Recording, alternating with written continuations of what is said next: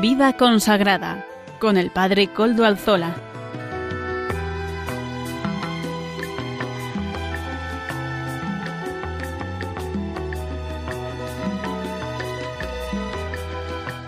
Buenas tardes, hermanos, amigos y oyentes. Hoy es jueves y son las cinco de la tarde, una hora menos en las Islas Canarias. Es por tanto la hora de vida consagrada en Radio María. Bueno, las cinco, las cinco y un minuto en mi reloj. Supongo que en el de todos también, ¿verdad? Más o menos estaremos, estaremos sincronizados. Les saluda con sumo gusto. Aquí estoy con ustedes Padre Coldo Alzola, Trinitario de la Orden de la Santísima Trinidad, emitiendo desde Algorta, Vizcaya, desde la parroquia del Santísimo Redentor. Ya vuelvo otra vez a estar aquí, entre ustedes. Y como es conocido para los oyentes del programa, nos encomendamos al inicio de este mismo programa al Beato Domingo Iturrate, nuestro patrono y protector.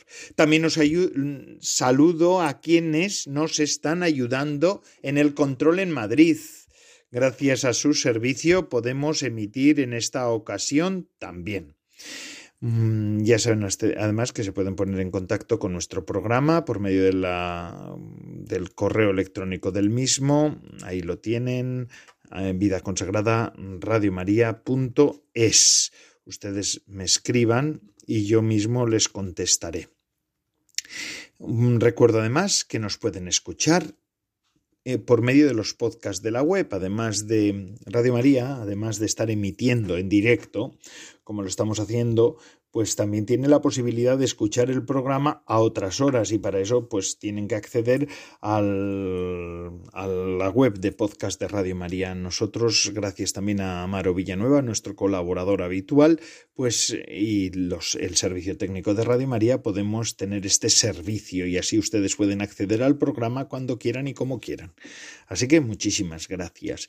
Hoy estamos, estamos celebrando la fiesta de San Mateo Apóstol, 21 de septiembre en tantos lugares es eh, un día festivo, tantas ferias, tantas mm, tanta celebración en este día de San Mateo, el apóstol y el evangelista, un hombre de Dios, ¿verdad? Mateo está siempre presente en las listas de los doce elegidos de Jesús. En hebreo su nombre significa don de Dios, Mateo significa don de Dios. El primer evangelio canónico que lleva su nombre nos lo presenta en la lista de los doce como un apelativo muy preciso, el publicano. Mateo es el publicano. De este modo se identifica con el hombre sentado en, el despacho de impuestos a quien Jesús llama a su seguimiento. Eh, sígueme, le dice cuando está sentado, y él se, se levantó y le siguió. También San Marcos y San Lucas narran la llamada del hombre mm, sentado en el despacho de impuestos. Eh, con el, ese tiene el nombre de Leví, ¿verdad? Porque en aquella época era habitual tener dos nombres. Y este nombre Leví, para algunos estudiosos, nos demuestra también que Mateo eh, pertenecía a la tribu sacerdotal, a la tribu de Leví.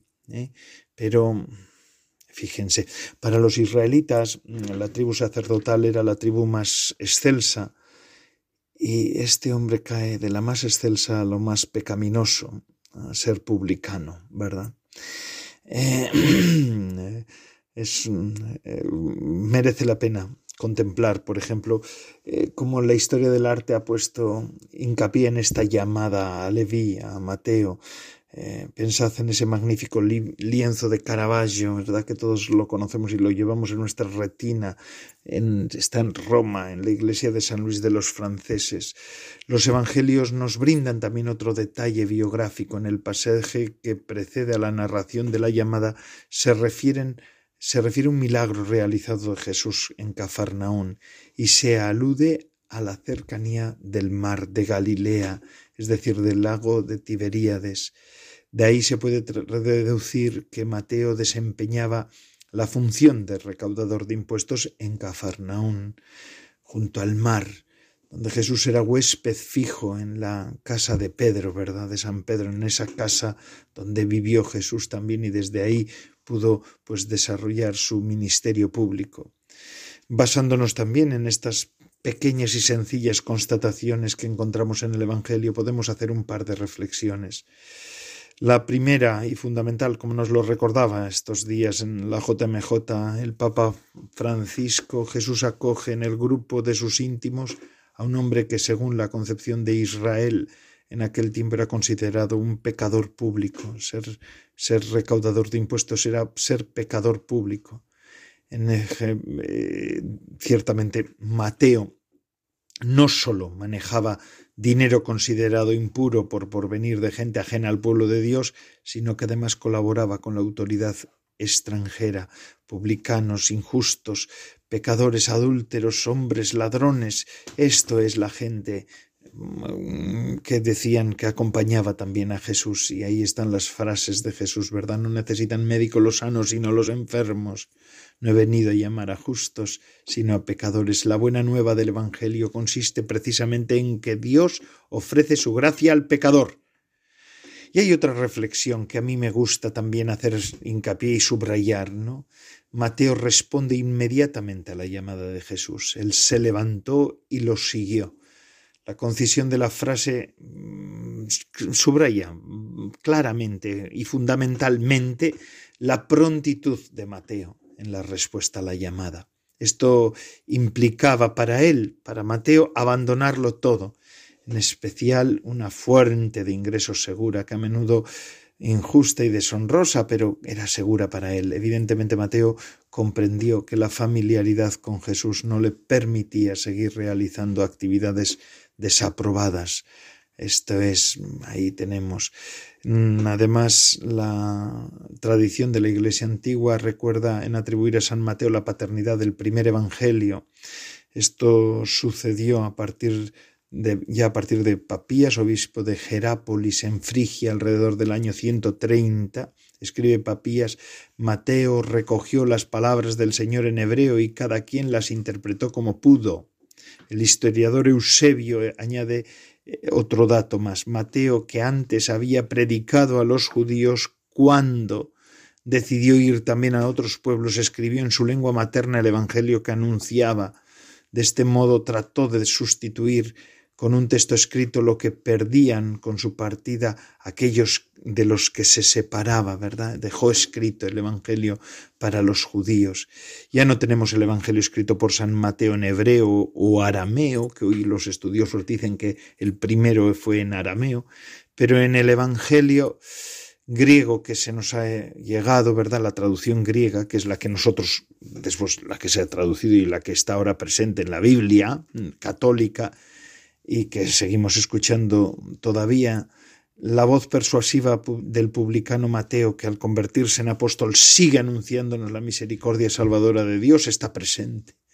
Escuchemos eh, a Mateo, escuchemos a Jesucristo a través de Mateo, meditémoslo siempre de nuevo, para aprender también nosotros a levantarnos raudos y veloces y seguir a Jesús con decisión, que es al fin y al cabo lo más importante que podemos hacer en la vida. Pues así, así, pues vamos a escuchar ahora un momentito, vamos a hacernos eco también de esta petición que hace Radio María. Hay que ayudar a Radio María para que esta evangelización que se hace por la radio se pueda volver a hacer. Así que escuchamos a Radio María lo que nos dice. En todo corazón cristiano deben resonar las palabras del buen pastor que nos dice, tengo otras ovejas que no son de este redil. A esas también tengo que traerlas y oirán mi voz y serán un solo rebaño con un solo pastor. Y es que Jesús no quiere que ningún hombre o mujer, niño, joven o anciano, desconozca o viva lejos de su amor, y para este fin nos pide que le ayudemos. Es lo que hizo la Virgen en su visitación a Isabel, llevándole la buena noticia de que el Salvador ya estaba entre los hombres. Y lo que queremos hacer en Radio María, ofreciendo nuestras ondas al servicio de la nueva evangelización. Para ello te pedimos tu especial ayuda en este mes. Con tu oración, voluntariado y donativo puedes contribuir no solo a consolidar el proyecto de Radio María en España, sino también a su implantación en otros países más necesitados. Puedes informarte de cómo colaborar entrando en nuestra página web www.radiomaria.es. Radio María, un corazón universal a las dimensiones de los corazones de Jesús y María.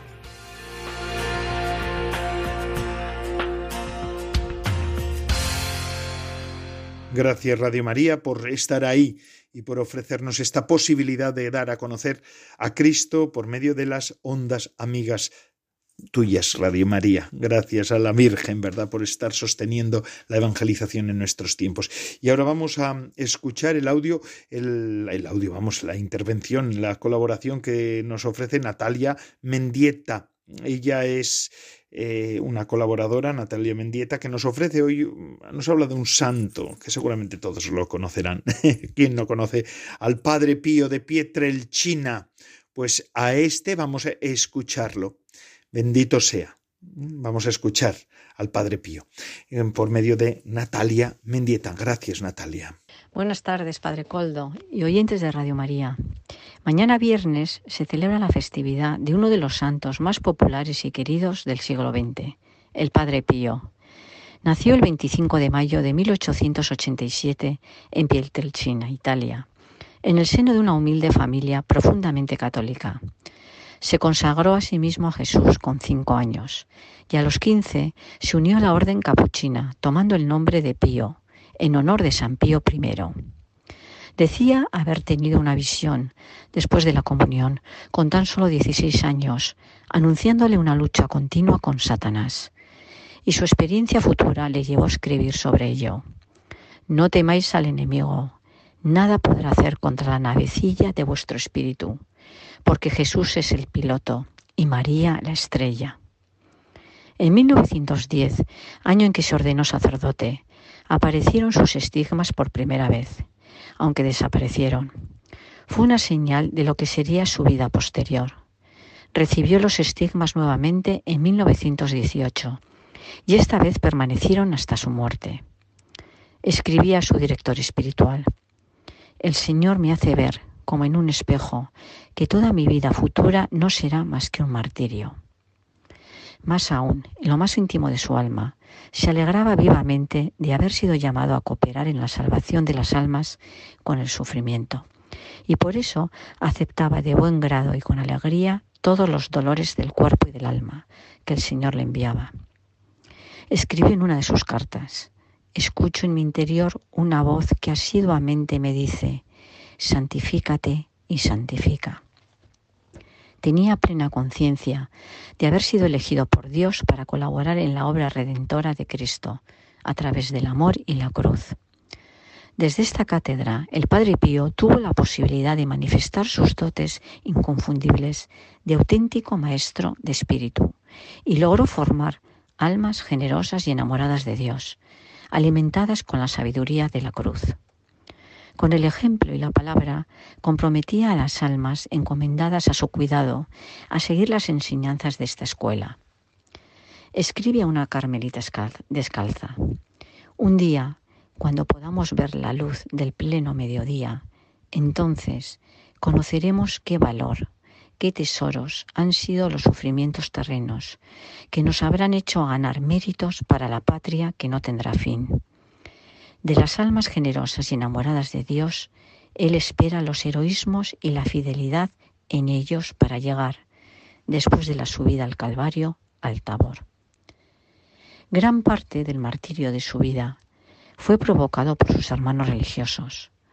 Los frailes de su convento le acusaron de los peores pecados ante la congregación de la doctrina de la fe. El mismo Papa Juan XXIII desconfió de las dotes sobrenaturales que le atribuía el pueblo. Durante años aparecieron informes y libros que dudaban de la veracidad de sus estigmas. Entre ellos, el informe médico realizado por el religioso Agustino Gemelli, médico, psicólogo y asesor del Santo Oficio, que tras visitar al Padre Pío le calificó de sujeto enfermo y místico de clínica psiquiátrica. Pese a todo, la veneración al Padre Pío siguió creciendo por toda Italia. Innumerables signos de santidad, como su capacidad de bilocación, es decir, estar en dos lugares a la vez, y su don de curación, atrajeron a un creciente número de peregrinos. Y hoy en día millones y millones de personas de procedencia heterogénea le siguen. Gente sencilla, pero también gente de cultura y de poder, profesionales, intelectuales, periodistas, diplomáticos, médicos, hombres de iglesia. una auténtica clientela mundial, como dijo Pablo VI. Ser alma víctima le llevó a ejercer unos dones y carismas fuertes y muy poderosos. Se asegura que tenía el don de escrutar en el corazón de las personas, negando muchas veces la absolución a los que se confesaban con él, al conocer que le estaban ocultando pecados. Fueron innumerables los penitentes que entraban en el confesionario buscando discernimiento y salían con una auténtica conversión de su vida. Pero debido a numerosas denuncias contra él, el Santo Oficio le abrió en 1931 una investigación y lo sometió a un arresto domiciliario, con la prohibición de contactar con los fieles, concretamente a través de la confesión, y con la sola autorización de celebrar misa en privado. Sufrió esta situación hasta 1933, volviendo después a ejercer su ministerio plenamente. Fue acusado también de estar detrás de negocios turbios relacionados con la Casa del Alivio del Sufrimiento, sufragada con el dinero enviado por miles de devotos. A pesar de todo, en 1956 se inaugura este enorme hospital tecnológicamente a la vanguardia. También promovió la construcción de una nueva iglesia, así como asilos, escuelas y centros de formación. Sus últimos años, con una salud cada vez más precaria, transcurrieron con una intensa labor pastoral, hasta el punto que muchas veces el convento era incapaz de acoger a tal número de personas que llegaban de todas partes del mundo. Fallece el 23 de septiembre de 1968 en San Giovanni Rotondo. En la espiritualidad del Padre Pío, el sufrimiento no es castigo, sino amor finísimo de Dios, como él así lo expresaba. Una prueba del amor de predilección a las almas privilegiadas, elegidas para compartir los misterios dolorosos del Redentor. Decía, para amar de verdad a Jesús hay que ser otro Jesús.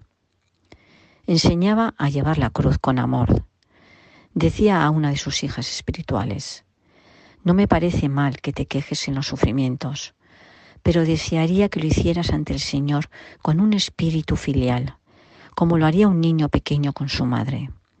No está mal quejarse, con tal de que se haga amorosamente. Da alivio. Hazlo con amor y resignación en los brazos de la voluntad de Dios. El gran mensaje de San Pío, más urgente que nunca, introduce una teología de la cruz iluminada por el esplendor de la resurrección. Y así lo expresaba. Es una gracia de Dios gozar de la sabiduría de la cruz. Y cuando dispongamos de la sabiduría de la cruz, obtendremos ese otro gran regalo que solo la cruz proporciona, la alegría de la cruz. Muchísimas gracias, Natalia Mendieta Echevarría, por esta por, por, su colaboración en este programa de vida consagrada en el que estamos. Hermanos queridos, saben ustedes es que estamos en el siglo XXI, ¿verdad? Ya es el tiempo en el que ha empezado un nuevo continente, que es el continente digital. Monseñor Munilla así le suele llamar el sexto continente, ¿no? Es una expresión que tenía ya que, acuñó el, Papa Benedicto XVI de feliz memoria, ¿no? Cuando nos recordaba que era imprescindible en este momento presente evangelizar ese nuevo continente que es el continente digital. Es verdad, es mm, a veces eh, por medio de todo el contenido digital uno llega donde menos se lo sospecha, un, donde menos lo pues puede imaginar, ¿verdad? Porque claro, es un continente abierto en todo momento, en todo momento y es una bendición de Dios. Y por eso hoy tenemos a un invitado muy especial en nuestro programa de vida consagrada, aunque él no es consagrado, es laico, es católico, Alberto Calera, es el gestor de la empresa AMDG. AMDG, Ad Maiorem Dei Gloriam. Es eso por lo, por lo que lo pusieron también el nombre, ¿verdad? AMDG Comunicación. Una, una empresa que inició siendo una empresa de conservación de patrimonio. Buenas tardes, Alberto. Oh, buenas, Padre Coldo. ¿Cómo estás? Muy bien. ¿Y tú qué tal estás? Pues muy bien. Después de un tiempo de, tranquilidad, pues felices de volver a, la labor. Toca, toca venir a la labor porque si no, así siempre descansando y de vacaciones no, no se puede estar. Empresa de conservación de patrimonio, ¿qué es lo que empezasteis haciendo vosotros? Bueno, pues eh, dado el patrimonio que, tiene nuestro país, pues eh, hay que cuidarlo, eh, protegerlo y, restaurar y conservar. Y bueno, es lo que hemos hecho durante un tiempo, seguimos haciéndolo y, bueno, fundamental que, el patrimonio artístico religioso esté en las mejores condiciones para, para estar, darlo a conocer y a todo el pueblo. Y después, hace siete años, creasteis un departamento en la empresa de difusión. ¿Qué es esto del departamento de difusión? Así es, pues viendo pues, bueno, el patrimonio que hay y, todos los turistas que tiene nuestro país, peregrinos eh, y visitantes que entran a nuestros templos y, y, disfrutan y, profundizan el patrimonio, pues veíamos que, hay que difundirlo y, explicar y hacer llegar eh, con cercanía todo el significado ¿no? de, tantos siglos de cultura y de fe. Qué bueno, y, esto se entendía con una finalidad evangelizadora, porque vosotros todos sois católicos, ¿verdad? Eso es, dentro de, nuestro profesionalidad y, humilde saber, pues somos un equipo de, gente creyente que, es lo prioritario, creemos, en, estas labores. Y, bueno, es como dice nuestro, nuestro logo, lo hacemos pues para llevar el jornal a la casa, como no, pero sobre todo para mayor gloria de Dios, sí, sí. AMDG Comunicación, que también están en internet, ¿verdad? Lo pueden buscar la gente, AMDG Comunicación. Entonces, eh, este empeño evangelizador hace siete años que comienzan entran en el mundo digital para la evangelización, luego hablábamos de esto, pero ¿qué proyectos estáis llevando entre manos? Yo, bueno, yo digo a los, a los oyentes porque te conozco, ¿verdad? Además de porque es de Bilbao y de que eh, pues la sede está aquí y ellos son de aquí, muchos de ellos por lo menos, pues porque también nos han hecho una página web a la unidad pastoral en la que está la parroquia del Santísimo Redentor y la parroquia de la Santísima Trinidad, que, de las cuales soy párroco aquí en Guecho, y por porque también ahora estamos en otros proyectos también de difusión en, Internet ¿no? y de páginas web. Pero, ¿cuál es vuestro, vuestro cometido y cuáles son los proyectos que tenéis? Uno se llama Arte y Fe. Así es, Padre Coldo. Pues comenzamos con el proyecto Arte y Fe, que es, pues bueno, las visitas a los templos, eh, donde se prioriza la espiritualidad y la religiosidad, eh, aprovechando las nuevas tecnologías, como son los códigos QR eh, pero bueno, son la herramienta. Lo importante son los contenidos, que son para las visitas al templo. Se visita al templo, se ve los tallas, cuadros, retablos, se explica la vida de santos y demás, pero bueno, el bautismo, Via Crucis, pues bueno, todo, todos los eh, patrimonio y todo que hay en nuestros templos pero siempre invitando al final de los recorridos a, un rato de, contemplación, un rato de oración y siempre eh, un rato de, invitación a, delante del Santísimo, que es el mayor tesoro que tienen nuestros templos. Eso es arte y fe. Después también tienen una, una nueva forma de visitas, que son las visitas virtuales. ¿Qué es esto? Así es, pues bueno, esto fue un poquito a raíz del de año 2000, 2001 con la pandemia, que nuestros templos quedaron cerrados en muchas ocasiones, menos tiempo de visitas quizás, y, los visitantes pues no podían acceder. Y con las nuevas tecnologías hacen los recorridos virtuales 360 para ver nuestros templos, si en ese momento está cerrado, o poderlos contemplar desde la página web y, siempre no se profundiza y, llega al querer visitarlos eh, en persona, que es como lo adecuado, ¿no? Y, cuando, donde se tiene una vivencia plena. Pero bueno, se invita, porque claro, cuando uno va a un templo y lo visita así virtualmente, después pues le vienen ganas de visitarlo, ¿no? ¿Qué es lo que ocurre? Así es, así es. Las tecnologías son increíbles, pero tenemos que, visitarlos, tocar si se puede y, acercarnos al arte y al patrimonio eh, con la mayor cercanía posible, sí. Y permíteme decírtelo, y después arrodillarse. Eso es, eso es. Eh, lo fundamental, como hemos dicho, el mayor tesoro, la mayor joya que hay es nuestro Señor sacramentado en, cada templo.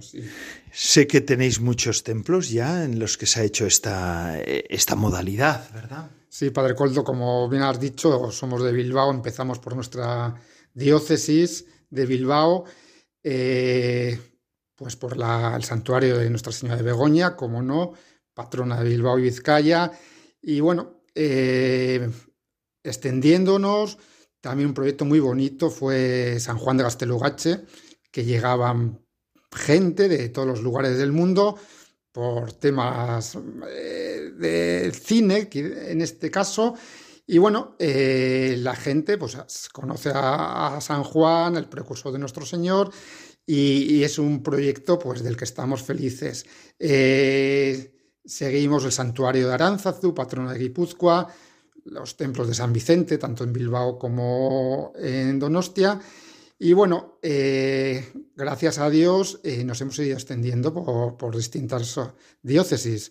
Eh, santuario, el monasterio Santo Toribio de que, este año celebra el año lebaniego, y hemos llegado pues, bueno, a Camino Santiago, Santo, San Antón en Castrojeriz. Estamos ahora terminando el proyecto de San Juan de Ortega, también en el camino. Y, bueno, este año ha sido fecundo y está la Basílica de Santa Gracia en Zaragoza, San, San Manuel y San Benito en el centro de Madrid. Y, nada, contentos, orgullosos de llevar a cabo estos proyectos y, y en manos del Señor para lo que Él quiera. Ahora cogiendo las maletas para ir hasta Canarias, fíjense ustedes, así va abriéndose la cosa, que es lo importante, ¿verdad? Pues, por ejemplo, un monasterio que tiene un patrimonio muy importante sería una manera buena también para no molestar tampoco tanto en, el, en la vida comunitaria de unas monjas o de unos monjes. Es decir, es un, un modo también de poner al servicio de la fe y de la evangelización, que es la forma primera que han tenido las obras de arte, pues todo el patrimonio nuestro. En ese sentido, es una manera de actualizar la, la razón por la que se han hecho estos templos y se ha mostrado esta belleza para Dios. Así es.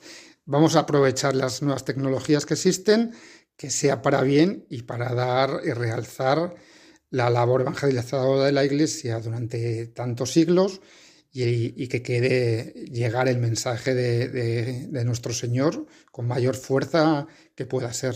Bueno, y hay otra cosa que es importante también, porque estamos hablando de todas estas eh, cuestiones de patrimonio, pero también es una cosa importante que es por lo que yo he conocido a Alberto, eh, ¿verdad? Es en las páginas web más pastorales, ¿no? Que también estáis diseñando muchas páginas web, está, estáis en esa tarea, también es un servicio que ofrecéis a las mm, parroquias, diócesis, a lo que mm, os pidan. Así es, pues bueno, con el tiempo eh, no sé, nos conocen, estamos siendo más conocidos y nos piden unas buenas plataformas, unas páginas web y, realizar ese diseño digital y también el diseño artístico que dentro de nuestro departamento de diseño se nos piden logos, lo que se llama imagen corporativa para modernas, actuales para, monasterios, santuarios y demás instituciones. Así es.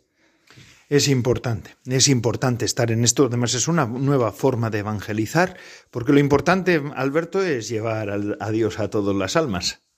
O a las almas a Dios. Así es, Padre Coldo. Es nuestra labor, cada uno de entre, desde nuestra situación, pero tenemos que ser evangelizadores allí en todo momento, las 24 horas de nuestro día. Y el mundo digital es eso, las 24 horas está ahí para hablar de nuestro Señor. Y en todo el mundo, sin fronteras. Así es, así es. Eh, tenemos que llegar a cualquier rincón del mundo anunciando, anunciando la buena nueva. Muchas gracias, Alberto Calera. Es eh, AMDG Comunicación, AMDG Comunicación, esta empresa que ha puesto sus, talentos al servicio de la evangelización en este tiempo, en el sexto continente, pero también en el, en el primer continente, porque también en los templos hacen visitas, visitas, las visitas se hacen en los templos. Ahora además no hace falta ni, ni comprar cacharritos, no sé cómo se dicen, eh, perdone, teléfonos, audífonos para hacer una visita virtual, sino con el móvil ya basta. Así es, la tecnología avanza, las audioguías pues han quedado, sobre todo después del tema sanitario, y, quien no tiene un buen móvil, un celular para, para tener toda la información, contenidos vivos eh, en la mano. Pues es así, es así y además es eh, importante. Pero bueno, lo importante es evangelizar de un modo u otro, hacernos presentes en el mundo que necesita escuchar la palabra de Dios y necesita que se diga que Cristo vive, que ha, muerto y resucitado por cada uno de nosotros. Muchísimas gracias, mucho contacto además con muchas congregaciones, órdenes, carismas dentro de la iglesia. Sí, sí, es una verdadera fortuna. Aparte de llevar el jornal a casa conocer a tantas magníficas personas que son seguidores y, la voz de Cristo eh, en la tierra. Y ahora está también en, mi parroquia, está en el proyecto, bueno, es una cosa voluntaria, ¿verdad? Pero eh, también está en la comisión de preparación del 50 aniversario de nuestra parroquia. Así que les invitamos ya, ya está la página web, ya está diseñada, ¿verdad? ya, ya está en marcha. Eso es una labor también voluntaria, mi parroquia desde hace más de 20 años y, cómo no estar con, con los padres trinitarios y, acompañarles eh, en todo lo que podamos desde nuestra pequeñez. Pues muchas gracias Alberto Calera, gestor de AMDG Comunicación, Mayor en Dei Gloria, para que no se les olvida, olvide, AMDG Comunicación al servicio de la evangelización. Y ahora sí, evangelización también, ahora vamos a escuchar cómo se evangeliza también con la música, ¿verdad? Con las músicas modernas. Y esto de la mano de Amaro Villanueva, nuestro colaborador. También laico, por cierto. Y son, sois amigos, además, ¿verdad, Amaro? Y tú sois amigos. Sí, sí. Viejos amigos. Bueno, vamos a escuchar ahora a Amaro Villanueva.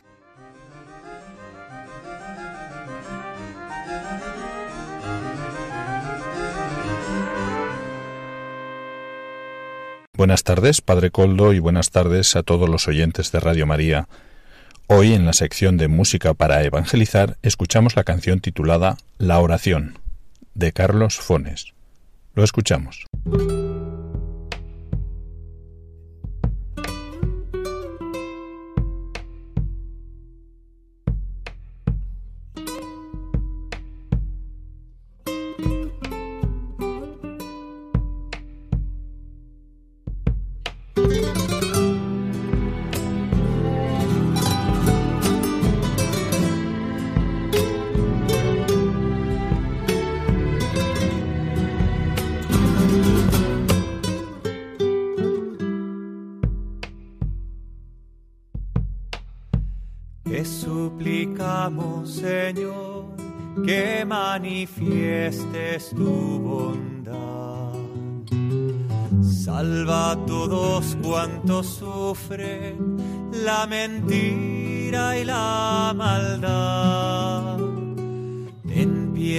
De los humildes y a los caídos levanta hasta el lecho del enfermo. Acerca tu mano santa, entra en la casa del pobre y haz que su rostro sonría. Para el que busca trabajo, fuerza y compañía.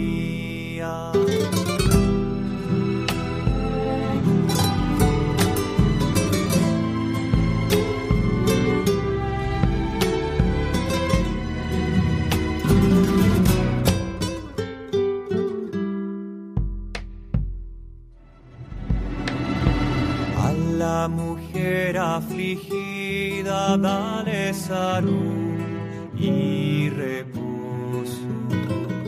Y a la madre abandonada, un buen hijo generoso. En encuéntrale tú el camino al hijo que huyó de casa, al pescador perdido, al vagabundo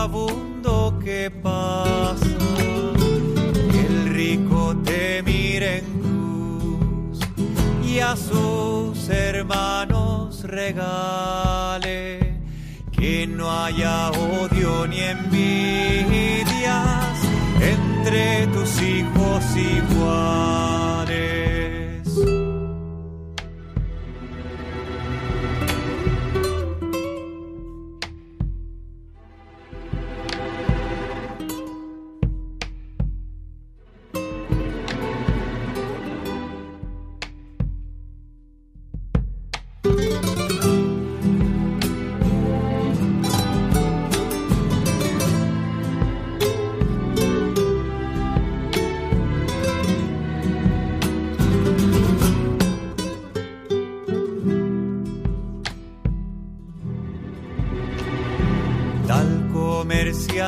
Justicia al poderoso humildad.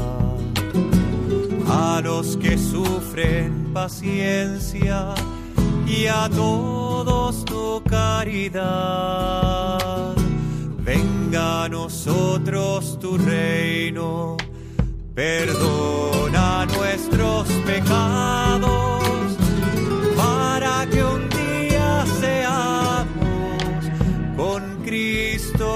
resucitados. Señor, que puedes esto y mucho más todavía. Recibe nuestra alabanza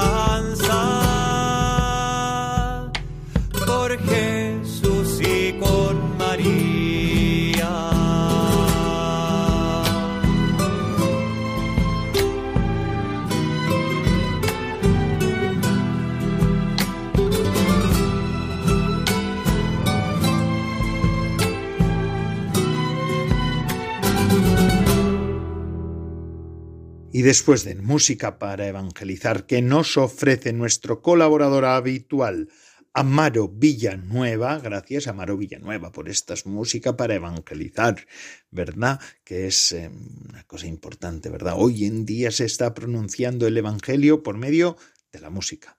Mm, y es así, por eso tenemos que estar, no podemos mm, obviar nuestra presencia en la evangelización por medio de la música. Pues gracias, Amaro Villanueva. Pues ahora vamos a seguir con la formación que está animada por la comunidad de San Juan. La comunidad de San Juan es un instituto secular fundado por Hans Urs von Balthasar y Adrien von Speyer. Hans Urs von Balthasar, el gran teólogo del siglo XX, ¿verdad? Vamos a seguir con la temática habitual. Hoy nos la presentan también el matrimonio Salvador Morillas y Lourdes Muñoz, abogado y economista. ¿eh? respectivamente, y ellos nos ofrecen esas lecturas del libro de Adrien von Speyer, Anquila Domini, la sierva del Señor, ¿verdad? Ese libro tan profundo, esa reflexión profundísima sobre la Madre del Señor nuestros síes y el sí de María. Esto es lo que hoy eh, va a reflexionar o vamos a reflexionar de la mano de Adrián von Speyer, ¿no? ¿Qué es un sí y la correspondencia entre el sí y la acción en María, ¿no? La no correspondencia entre palabra y acción a través de una parábola del Señor también. Y dos antídotos de Papa Francisco contra la hipocresía, transparencia y examen de conciencia, nos dice el Papa Francisco que es lo fundamental para poder ir en contra de la hipocresía.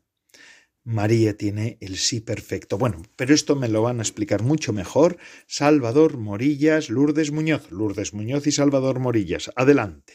Buenas tardes. Bienvenidos al programa semanal de formación animado por la Comunidad San Juan. Presenta el matrimonio Salvador Morillas y Lourdes Muñoz. Buenas tardes a todos.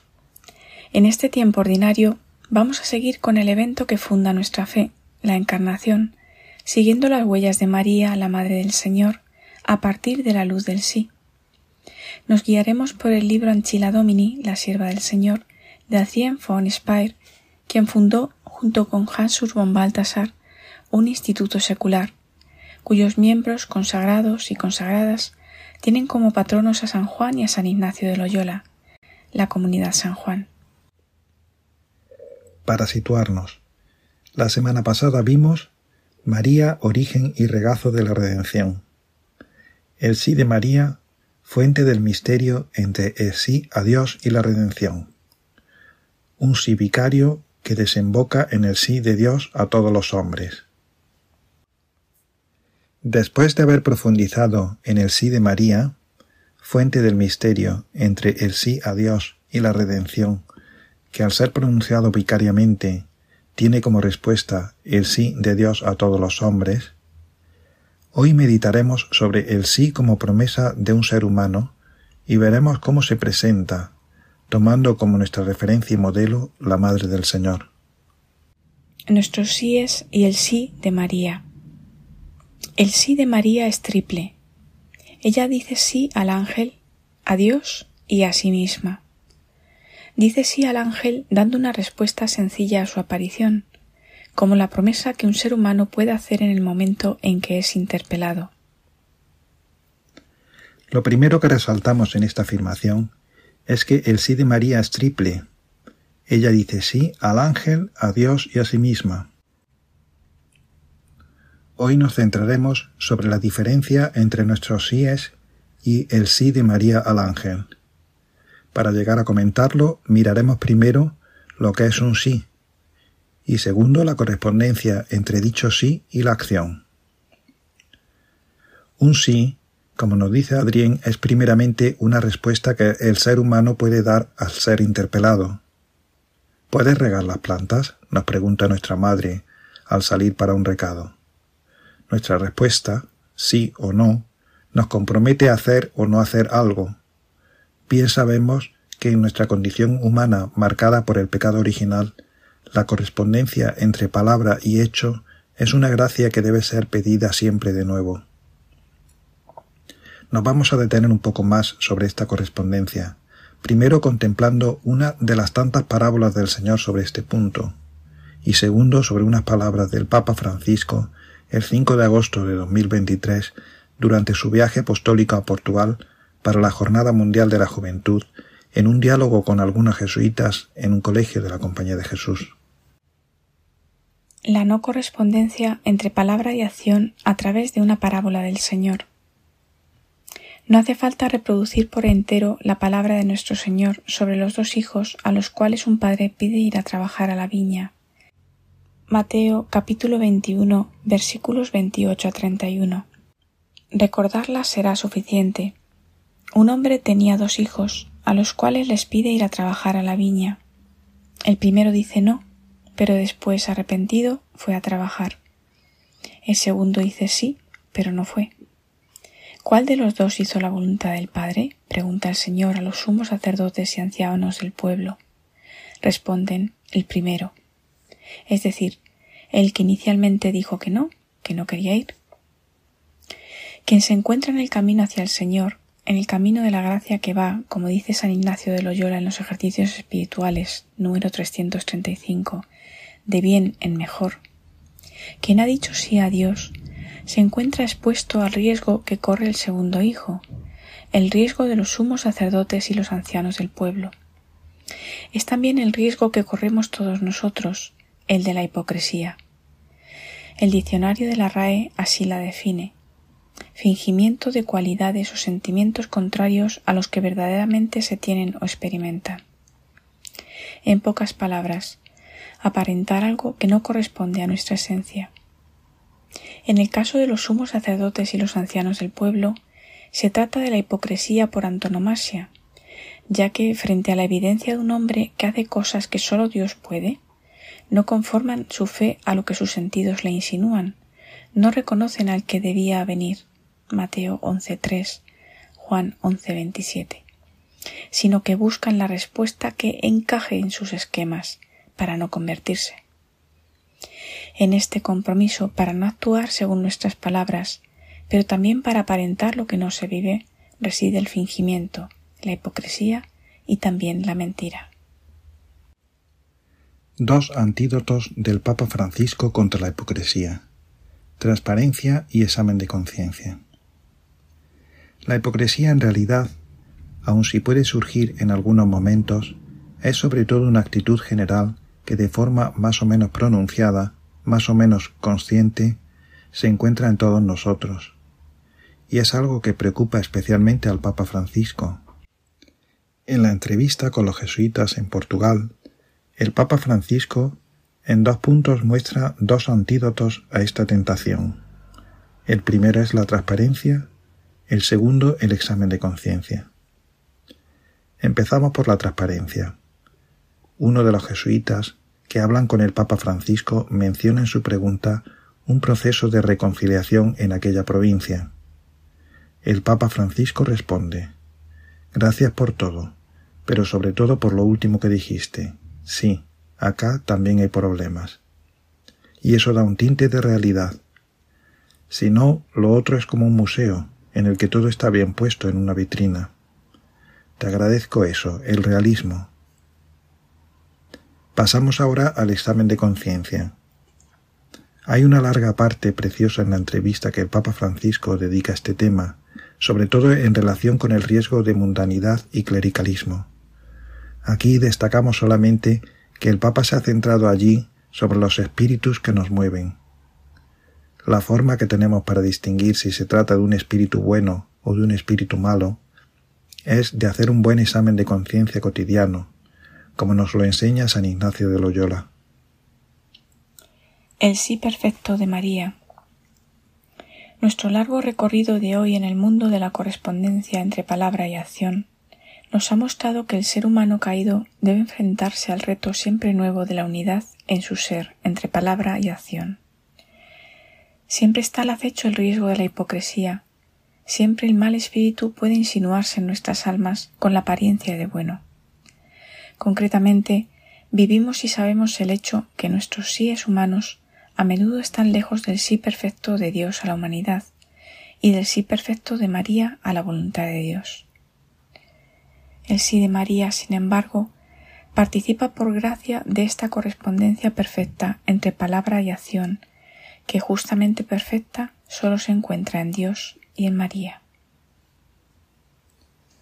Con esto terminamos hoy nuestra lectura y comentario del libro de Adrien von Speyer, Anchila Domini, La sierva del Señor. Este libro, de donde son extraídas las meditaciones que acabamos de escuchar, se puede descargar en la página web baltasarespaer.org, apartado de publicaciones. Les esperamos el próximo jueves para seguir con las contemplaciones marianas de Adrien von Speyer. Les saluda el matrimonio Salvador Morillas y Lourdes Muñoz. Buenas tardes a todos. Agradecemos al matrimonio Salvador Morillas, Lourdes Muñoz. Siempre digo antes el hombre, pero pues da igual, porque en un matrimonio tanto monta, monta tanto, ¿eh? Lourdes Muñoz, Salvador Morillas. Gracias por esta reflexión de la mano de Adrien von Speyer en su libro Anquila Domini, eh, fundadora junto con Hans Urs von Balthasar del Instituto Secular Comunidad de San Juan. Esto es interesante, ¿verdad? Eh, profundizar en, en, María tan profundamente. Y ya llegamos al final del programa, pero antes de despedirnos vamos a escuchar a Almudena Mendieta que nos ofrece ese... Es una reflexión sobre vivir en presencia de Dios. Almudena, adelante. Buenas tardes a todos. Vamos a comentar el vivir en la presencia de Dios. A veces veo mi vida como un camino que tengo que recorrer tiene flores, tiene desierto, montes y laderas. Me veo andando sola con mis pensamientos, sola con mi voluntad, con mi querer, en definitiva con mi yo, y encerrada en mí misma. Pero me voy dando cuenta de que no estoy para nada sola. No es que tenga una compañía humana que desde luego la podemos tener, familia, amigos, pero yo hablo de otra compañía, yo hablo de la compañía espiritual. Jesús va siempre conmigo, como con los discípulos de Maús, pero a veces le dejo a un lado y me junto con otros compañeros menos deseados, que me hablan y quieren conversación. Cuando voy a misa, a la adoración, al grupo, les tengo muy presentes a Jesús, a María, el Espíritu Santo, incluso algún santo, Pero después de la celebración es como que les digo inconscientemente bueno, hasta luego, que tengo que hacer otras cosas, pero no os necesito, quiero hacerlas a mi modo. Es mi voluntad la que me mueve a hacerlas, y hacerlas a mi forma, como yo creo conveniente. Me basta mi juicio y mi voluntad para realizarlas, porque quiero que se hagan como yo quiero, y así saldrá todo bien. Entonces me voy por otro camino, o ignoro que voy con Jesús y María, y aparece el demonio, que es muy astuto, se acerca para ayudarme a hacer las cosas. Esto lo puedes hacer así, o lo es mejor que lo hagas de otra forma, para tener éxito, para no ser juzgado, para conseguir más beneficio. Esto no lo hagas, que no sirve para nada, y un tacataca, y un montón de paras, que muchas veces caigo en la tentación y hago lo que me propone. No son cosas aparentemente de pecado ni malas, porque el agua del infierno se calienta poco a poco para que la rana no se dé cuenta cuando quiera salir ya no pueda, porque el agua está ardiendo. Siempre poco a poco, según vea nuestra ignorancia. Pero hay otra forma de ir por el camino de cada día. Está el camino de Maús, el camino en el que yo no quiero separarme de Jesús, la Virgen, el Espíritu Santo, Dios Padre. Ese camino comienza cada día, incluso en los sueños quiero desear estar en la presencia de Dios, como San José o San Juan Bosco, que Dios les hablaba en los sueños y todo se cumplía. Cada día, cuando me levanto, tengo que alzar mi corazón a Dios, decirle, acompáñame todo el día, porque todo es importante. Tú, Jesús, has santificado todos los momentos y circunstancias de cada día. Tú has desayunado o no has desayunado. Tú has trabajado o curado o enseñado. Tú has hecho exactamente lo mismo que yo. Tú has pasado por el camino de la vida humana, pero yo quiero desayunar como tú. Quiero comprar como tú. Quiero trabajar como tú lo hacías. Quiero sanar y curar como tú. Quiero que todos mis actos sean como los tuyos, según la voluntad de Dios Padre, como tú lo hacías. Tengo que desearlo en cada momento, ya que respiro gracias a ti en cada momento. No puedo olvidarme que yo vivo en ti por ti, despojarme de mi yo en las cosas pequeñas para poder acordarme de las grandes. ¿En qué mundo vivo yo? ¿En el mundo material que me dé consuelo o en el mundo espiritual que me hace vivir en Dios y ya tocar un poco el cielo? ¿Cómo cuesta doblegar nuestra voluntad? Y a veces lo hacemos inconscientemente, porque no estamos acostumbrados a vivir en la presencia de Dios. Que sea el Espíritu Santo el que mueva nuestros pensamientos, nuestros sentimientos, nuestras obras. Tengo que querer, un querer con mayúsculas, hacer la voluntad de Dios, amar y desear hacer la voluntad de Dios. Solamente así sucederán los milagros. Sí, porque los milagros son lo más común y numerosos en Jesús. Estaba todo el día haciendo milagros. La voluntad del Padre sobrepasa todo lo racional, todo lo humano. El Señor hace milagros tanto corporales como espirituales. Es un milagro que todos los días podamos comulgar al Señor. Es un milagro que nuestra alma pueda totalmente limpiarse por un sacerdote que es Cristo en el momento de la confesión. Es el mismo Cristo el que te da la absolución. Todas las circunstancias de mi vida son un milagro de Dios. Que haya aire para respirar, agua para beber. Toda la creación existe porque Dios le da vida. Pero qué paciencia tiene el Señor con nosotros, porque sabe que los humanos vivimos en el tiempo y necesitamos tiempo para sanar, perdonar, amar y conocerle. Señor, deseo que esto que estoy comentando salga de tu corazón. Deseo que lo pueda escuchar aquellas personas que tú quieres. Deseo poder escucharte en cada momento para hacer tu voluntad. Muévete en mí como en María tu Madre, y poder vivir en tu divina voluntad. Yo no puedo, pero te abro mi corazón para que mis pensamientos sean los tuyos, que pueda escucharte entre tanto ruido, que no me haga la loca para cumplir tu voluntad, mañana, mañana, que aprenda a decir no, hoy y ahora quiero verte en mi camino constantemente, quiero de todo corazón que tu madre me ayude a avanzar, porque quiero ir en sus brazos, como fuiste tú. Señor Padre amoroso, haz milagros en nuestras vidas, familias, ciudades, países, antes de que el destrozo sea tremendo y arrastre a millares de almas. Tu madre llora por tanto pecado hacia ti, ¿no quieres consolarle? La Virgen Santísima sea nuestra maestra de camino, nuestra madre, que está pendiente de todo lo que nos sucede, que nos invita constantemente a través de sus apariciones a acercarnos a Dios para tener paz y salvación. El arrepentimiento sincero es filtro que depura, y el amor, sustancia que nos preserva de todo nuevo emponzoñamiento. Por eso, aquellos a quienes la vida hace adultos y pecadores podrán volver a ser inocentes como niños y entrar como ellos en el reino de los cielos. Madre, te consagramos el mundo.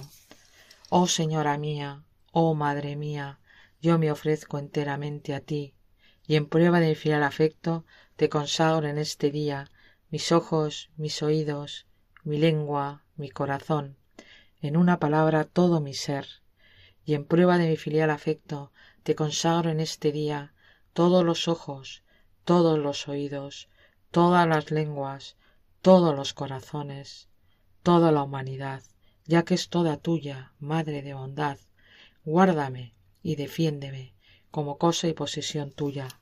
Guarda y defiende toda la humanidad y toda la creación como cosa y posesión tuya. Amén. Feliz tarde a todos. Gracias, Almudena Mendieta, por esta reflexión final ya en nuestro programa y así el programa de vida consagrada pues lo hemos concluido una semana más en Radio María, siempre estamos aquí en Radio María, vida consagrada. Y se despide de todos ustedes, les dejo ahora con la programación habitual de Radio María, ya saben que está así, 24 horas emitiendo. Gracias a la Virgen, gracias a Radio María, es importantísimo todo esto. Y hay que colaborar con Radio María, ya saben, háganlo. Se despide de todos ustedes, Padre Coldo Alzola, Trinitario. Recen por mí. Yo lo hago por ustedes. Hasta la semana que viene si Dios lo quiere.